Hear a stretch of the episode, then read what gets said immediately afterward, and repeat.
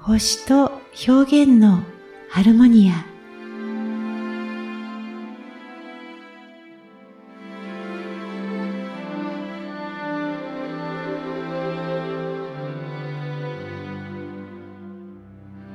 こんにちは。ソウルナビゲーター友田美香です。星と表現のハルモニアへようこそ。あなたの本当の喜びと人生の可能性を広げる秘密を一緒に見つけていきたいと思っています。第4回すべては借り物です。私たちは生まれてからずっとたくさんのものを所有しています。洋服、本、家具、家、車、土地、お金。人間界のルールでは自分のものという感覚ですが、自然界のルールから見ると、本当は所有しているわけではありません。この世を去ったら、あの世へは物を一緒に持っていくことはできません。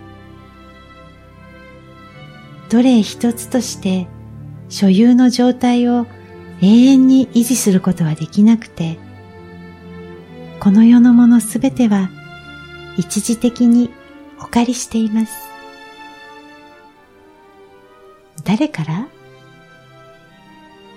地球からとも宇宙、神様、大いなる源からとも言えるでしょう。そして借りているのは体も同様です。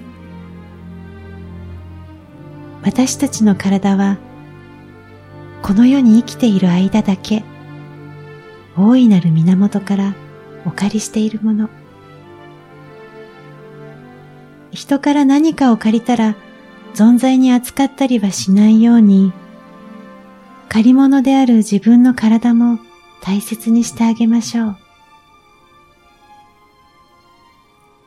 大切にするというのは、体が出しているサインに気づくこと。頑張りすぎて体を無理させないこと。体が喜ぶ食事をすること。体が心地よいと感じる服をまとうこと。